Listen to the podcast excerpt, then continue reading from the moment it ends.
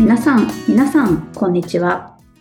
水田茂の売れっ子コーチポッドキャスト、毎月30万円を突破する方法、今週も始まりました。ナビゲーターの直美です。茂さん、よろしくお願いします。よろしくお願いします。WBC がもうすぐ始まりますね。そうですね。はい。見ようと思います？あー、まあ、時々多分見たいと思います。私結構楽しみにしてるんですけど、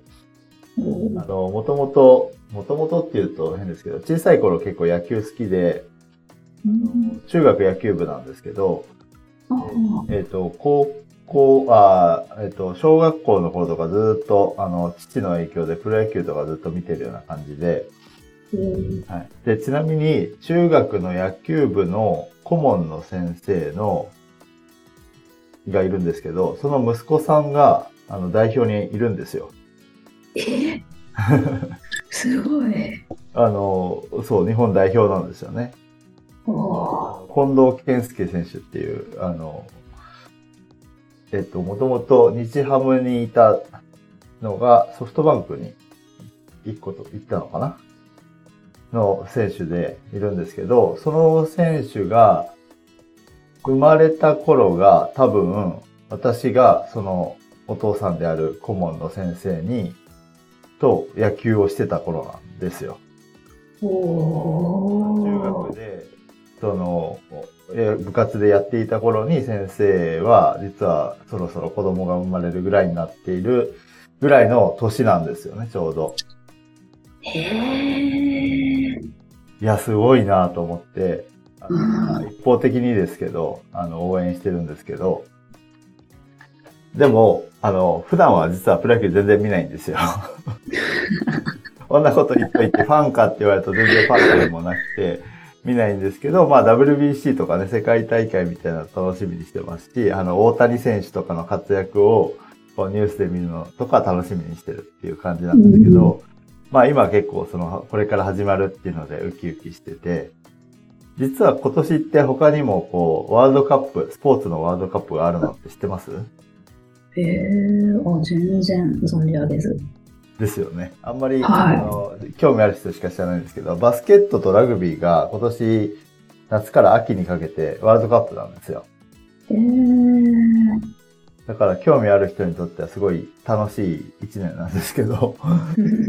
で私は特にその妻がラグビーファンなので、うあのしょんっちゅうラグビーの試合はテレビで見てるんですけど、あの、だからララグビーのワールドカップめちゃくちゃ楽しみなんですけど、まあそういう楽しみが今年はいっぱいある年だなと思ってるんですけどね。で、えっと、まあちょっと、まあ、ここから本題に入りたいなと思うんですけど、なぜこの 雑談から入ったのかみたいな話は後の方にわかるんですけど、今日はは心の余裕を持つって大切だよっていうお話をしようかなと思ってます。い。おー心の余裕。はい。でも、そんなこと分かってるよって感じじゃないですか。まあ、そうですね。よく言われますよね。いいわけないですよね。うん。っていうことなんですけど、なんで大切だと思います？うんまあ、良い、いいこともたくさんありますよね。心の余裕があると、まあ、何でも好転していくような気がします。ああ。なんでも確かに、状況うんにしていくってことですよね。はい。あもうまさにその通りなんですけど、なんで好転していくかってわかります？おーちょっと全然う深くはわからないですね。考えたこともないです。逆に心の余裕がない状態を考えると分かりやすいんですけど、一つは、あの、心の余裕がない状態ってストレスが溜まっていくんですよね。うん。ストレスが溜まっている状態なので、まあそれはそれ以上説明する必要もないぐらい良くない状態ってことなんですよね。うんもう一つは、心の余裕がないと視野とか思考が狭くなるんですよ。ああ、はいはい。取り得る選択肢で、あの余裕がある時だったら普通にあの取れる最良の選択肢を取れないんですよ。最良で言ってもいいんですけど、いい選択肢のはずの方を選べなくて、悪い方をチョイスしちゃったりとかいうこともいっぱいあるし、見えるはずのものが見えてないから見落としたりしてとかっていうことが重なって、例えば、まあ、た、あの、日常生活でシンプルな話で言うと、心の余裕がないと忘れ物も増えるじゃないですか。ああ、そうですね。はい。スマホ忘れたって一日憂鬱になって、さらに、こう、心の余裕を失っていったりとか。うん、仕事でも、あ、メール送ってなかったとかってなって、あそこに行かなきゃいけなかったのにってなると、どんどんさらに悪い方向に行って、心の余裕がさらなくなるっていう、こう、負のスパイラルにはまっていくんですよね。はい。で、逆に心の余裕があると、良い思考ができるし、ちゃんとそういったところにも気を回せたりして、こうパフォーマンスに影響してくる。ね。だから、良い結果が得られる、成果が得られるっていうことで、直江さんの言った通りっていうことなんですよね。なるほど。納得です。で、なるんですけど、でも、じゃあなんで心の余裕ってなくなるんですかね？うーん、なんでしょうね。で、えっと、間に挟むの変なんですけど、今日なんでこの話をしてるかっていうと、コーチングを受けに来るクライアントさんって心の余裕がないケースが多いというか、どちらかというと心の余裕を持ちづらい状況にある人が多いっていうことで、まあ、心の余裕を持った方がいいですよっていうところをお話をしてるんですけど、はい、なんでかっていうと、コーチングを受けに来る理由があるわけですよね。はい。それが、例えば、あの、何、家庭環境の悩みだったり、仕事の悩みだったりすると、もう悩みがあるってことは心の余裕を生みづらいわけですよ。うん、一つはつまり、心の余裕がないってことは、悩みが大きかったり、頭の中にこう支配されるものがある。常にそのことを考えているような状況があると、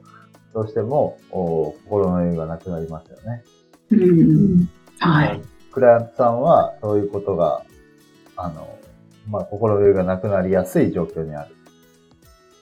まあ、コーチングを受ける人すべてが、こう、そういった悩みを解決するためじゃなくて、例えば起業したいんだとか、あの、例えば、その悩みじゃなくて、結婚したいから、とか、なんかこう、プラスの、に持ってきたいから受けるっていう人もいると思うんですけど、それだとしても、その普段自分がやっている仕事や家事やら日常生活があって、プラスアルファでコーチングを受けていろいろ考えることがあったりすると、やっぱり心の余裕ってなくなるわけですよね。でそこを目指す過程で壁に当たれば当然悩みはそこで出てくるわけですし、そういうふうに、こう、コーチングを受ける人は心の余裕がなくなりがちっていうことがあるので、心の余裕を持ってもらうっていうことを、こう、クライアントさんに意識してほしいなっていうので今日お話ししてるんですけど。ああ、なるほど。はい。で、えっと、ちょっと間挟んじゃいましたけど、心の余裕がなんでなくなるかっていうと、今言った通り、一つは悩みがあったりとか、あの、考えることに頭が支配されるものがあるような状況が、うん、当然心の余裕がなくなってきます。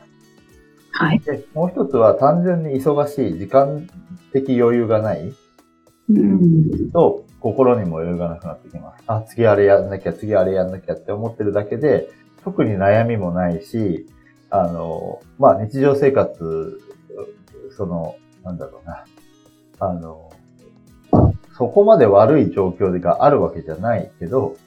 常に忙しいと、やっぱり時間的余裕がないイコール心の余裕がないっていう風になっていきやすい。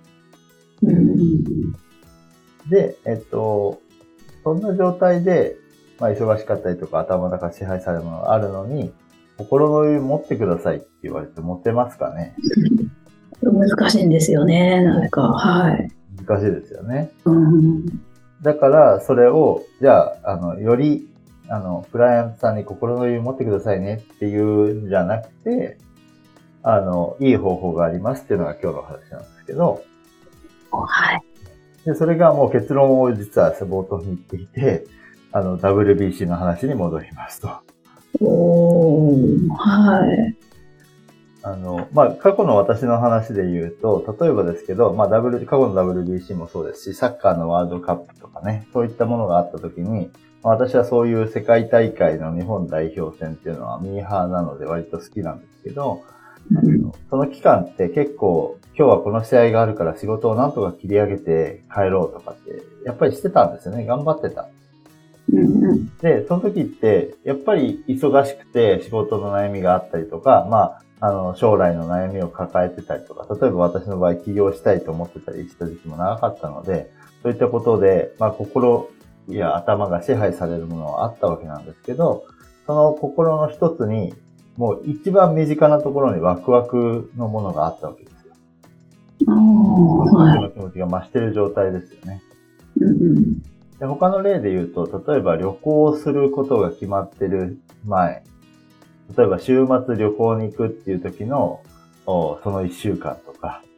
あと夏休み前とか、休みに、長期休みに入るよみたいな時って、仕事は忙しいんですけど、気持ちはやっぱウキウキしてたんですよね。でその時当然悩みもあったけど、気持ち的にはなぜかいい方向に行って、こう、まあ心の余裕があるし、そのネガティブにならない状態になっていて、結果やっぱりパフォーマンスも良くなったりするんですよ。わあ、なるほど。で旅行前になんとかここまで終わらそうとか、今日のことをなんとか切り上げて家に帰って試合を見ようとか、っていう気持ちがあれば、そこのパフォーマンスって上がりそうな気がしますよね。はい、そうですね。これがある意味では心の余裕がある状態なんです。ああ、なるほど。はい。あんまりこう余裕っていう意味っていうと、ニュアンスが違う気がしません？いやいや、はい。忙しいは忙しい気もしますね。はい。忙しいのところを頑張ってるって感じなんですけど、うん、前向きに頑張れる瞬間が、は、心の余裕はある程度あるって考えていい。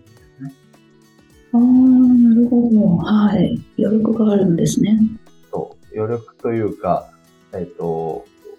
要は、その心の余裕がないっていうのは、えっ、と、ネガティブな方向に常に心が行く状態なので、うん。ポジティブだったり、明るい方向に、こう、気持ちが向く状態っていうのは、ある程度心に余裕がある証拠でもあるわけ。ああ、はい。うんつまり、えっ、と、そういったワクワクの気持ちを持つ何かがあったわけですよね、私には。うん。うん。これってどういうことかっていうと、別のことを考えるスペースを空けるってことが大事なんですよね。ああ、はい、はい、はい。なるほど。心と頭って密接につながってるので、うんまあ、心ってちょっと捉えづらいですよね。あの、頭は脳みそと思ってもらえばいいですけど、心はよくまあ、こ胸を刺して心臓を刺しますけど、まあ本当の心がどこに存在するのかってよくわかんないですけど、まあ、実際は脳に近いと思うんですけどね。よく頭と心と体は繋がってるなんて言い方をするんですけど、そういった意味で言うと、頭と心は本当に密接に繋がってるので、その考えること、思考する部分に、その楽しみにするものがあることで、心に余裕が生まれるってことなんです。ああ、なるほど。はい。なので、その、忙しいクライアントさん、忙しいというかね、心に余裕がなくなりがちなクライアントさんで、こう、どうしても、あの、プラスの方向に持ってきづらい人に対しては、その、全く別のところで、毎日楽しみと思えることを用意しておくだけで、心の余裕が多少生まれてくるので、うん。まあ、例えば悩みがあって、それが大きくて、こう、余裕がない場合は、悩みを解決するのが一番なんですけど、うん悩みを解決するのに、あの、してから心の余裕が生まれるって、順序がどうしても逆で、ああ、うん。余裕が生まれるから悩みを解決する原動力が生まれる。はい。うんうんだから、まず心の余裕を作ってあげて、少しリラックスして悩みに向き合えるようにうんしてあげないといけないわけですよね。はい。うん。なので、あの、まずは心の余裕を作りましょうってことなん。ですけど、作りましょうって言っても作れないので、はい。毎日楽しみと思えることを一つ用意しましょうっていう。ああ、ああ、そういう方がわかりやすいですね。ですよね。はい言。われたらなん。かできそうじゃないですか。それも一緒に考えてあげるといいん。ですけど。で、あ、これちなみに、クライアントさん全員にやってくださいってことではなくて、余裕がないクライアントさんに、これ、ちょっと切り替えるためのこういうものをやってあげるといいですよっていう話ですけどね。ああ、なるほど。はい。で、えっ、と、まあ、とは言っても、その、楽しみなんてやってる時間ないんだよって、そういう余裕のない人は思うんです。はい。ね、あの、ただでさえ忙しいとかって思ってるし、と他のことにこう、意識を向ける余裕がないからコーチングを受けてるんだみたいな、こう、狭い視野とせ思考になりそうなわけですよ。はい。なので、例えば1日5分でいいから楽しめることだったり、あとは時間は変わらないけど普段やっていることの中に楽しみを入れる。おー5分だったら、これはもう強制的に取ってくださいと。うんこれもできないんだったらコーチングもうやめましょうっていうぐらいのつもりで提案してもいいかもしれない。あの、中には5分も取れないんだっていう人もいるかもしれないけど、はい。睡眠時間毎日ね、3時間で頑張ってるんだと。いう人だとしたら、もうじゃあ睡眠時間2時間55分でいいですよと。心の余裕を5分作るっていうのは、それぐらい、5分で心の余裕を作るっていうのはすごい大事なことだから、それはもう取ってくださいっていうふうに言ってあげる。うんで5分とか、その、普段やってることの中に楽しみを入れて、例えばですけど、まあ、お風呂で、こう、入浴剤を楽しむとかでもいいし、うんこう、アロマが好きな人だったらそれに浸る時間を作るとかでもいいと思うし、あと、まあ、例えば家に帰ったら美味しいコーヒーを毎日飲む時間を作る。それがこう、楽しみと思えるみたいな人だったらそういうのでもいいですし、その人にとって、あの、それを楽しみに、まあ家に帰るっていうパターンが一番多いのかな。家に帰る途中でできるものがあれば、まあ例えば、グルメ好きな人だったら、まあ毎日は難しいかもしれないですけど、あそこであれを食べるために頑張ろうみたいなこともあるかもしれないし、そういう、こう、毎日、できれば毎日がいいですよね。うんと思えるものを一つ作ると、それが、まあ心の余裕につながっていくうんということになります。で、えっと、そうすると、結局どうなるかって話に戻ってきますけど、心の余裕が生まれると、パフォーマンスに影響するので、コーチに相談している悩みが解決しやすい方向に自分の心が動きやすいし、があ出やすいってことになるわけですよね。うんで悩みを解決したら心の余裕が生まれると思っていても、悩みを解決しようと心の余裕がない状態で頑張っても、解決は難しい視野も狭い状態なので。まあ、それをね、うんそのコーチングの間だけコーチが広げることはできると思います。はい。ただ、コーチも、その、家に帰ったところの心のお状態を広げるっていうのは、やっぱり自分でやってもらわないとできないので、はい。で自分でうまくできるといいんですけど、まあ難しい人はそういうふうに毎日の何か楽しみを一つ用意してあげるといいかなとうん思います。で、そうすることで結局プラスに働いていく。うんあとはその、私が楽しみにしてるって言ったような、その、イベント的なことですね。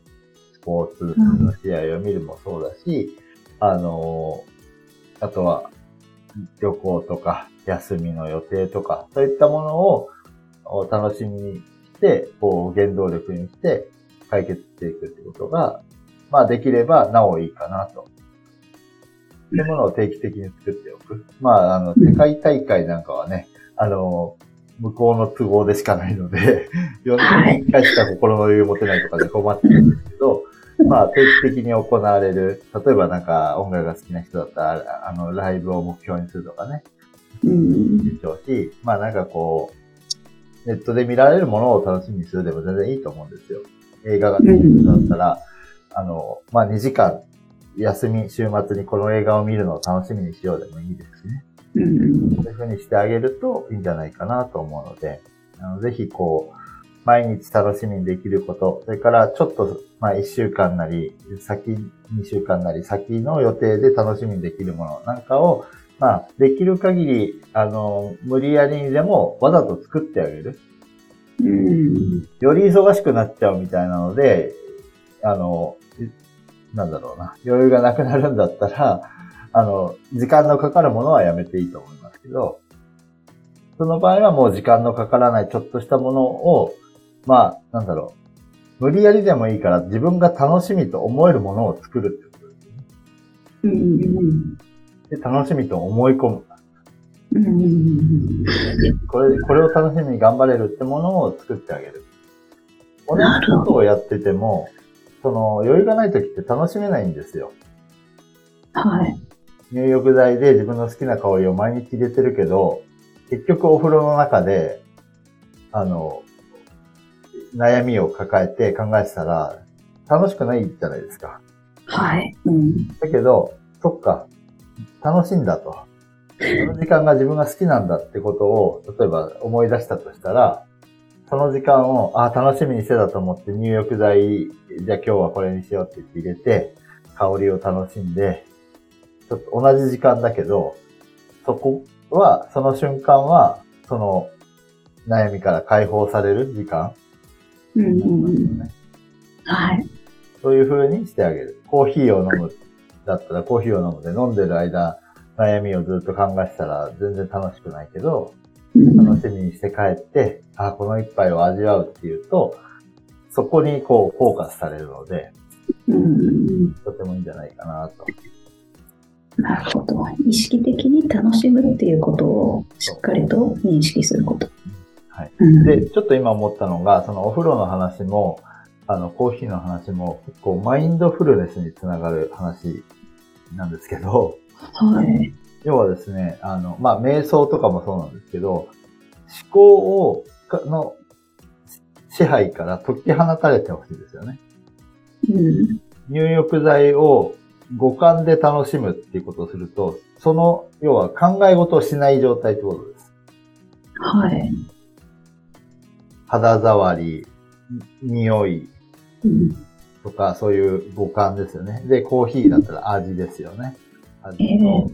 まあ、あの、コーヒー液体が通る、こう、舌を通って喉に行く感覚とか、温度感みたいなものとか、そういったものを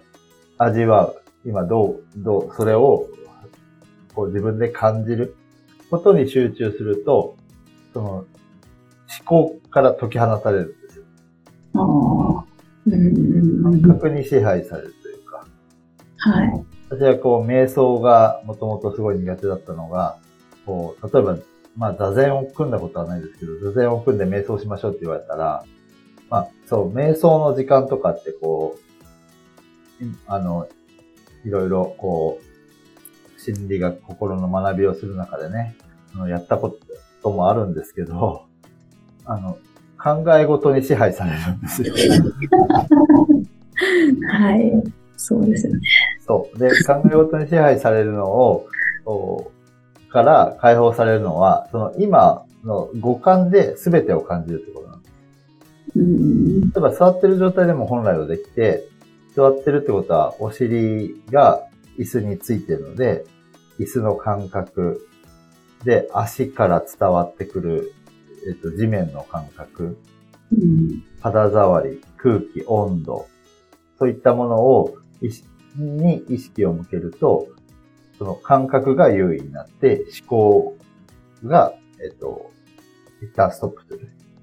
うん。そういうふうに感覚を感じる時間を作ってあげると、こえっと、思考が一旦止まる時間を作れるので、要は瞑想効果も得られるとですね。なるほど。はい。まあ、それは、あの、できればそれが望ましいですけど、心の余裕がない人にそんなことを頑張ってくださいっていうのは難しいので、とりあえずは、その楽しみを一つ入れる。で、それを楽しみ、たその時間は味わう。そして、それを楽しみに、普段、日常を頑張る。っていうと、結局、パフォーマンスに影響してきて、えっ、と、状況が好転してくる。ってことにつながって、悩みが解決すれば、より大きな心の余裕を持ってるような。うん。多分そうすると、その、コーヒーの味もより美味しくなるはずだし、入浴剤もより楽しめる、お風呂の時間もより楽しめるようになるんじゃないかなと思いと、そうですね。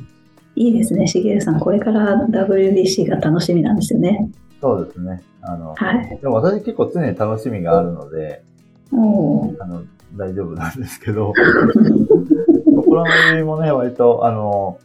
正直会社員を辞めてからはね、あの、ある状態がずっと続いてるので、まあ、なくなる時もありますけどね、多少ね。あのですけど、まあ、いざという時にそういう楽しみを持っていられるっていうのも、まあ、強みかなと思います。わかりました。ありがとうございます。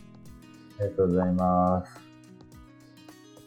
それでは最後にお知らせです。売れっ子コーチポッドキャスト毎月30万円を突破する方法では皆様からのご質問を募集しております。コーチとして独立したい、もっとクライアントさんを集めたい、そんなお悩みなどありましたら、しげるさんにお答えいただきますので、どしどしご質問ください。ポッドキャストの詳細ボタンを押しますと質問フォームが出てきますので、そちらからご質問をいただければと思います。それでは今週はここまでとなります。また来週お会いしましょう。しげるさん、ありがとうございました。ありがとうございました。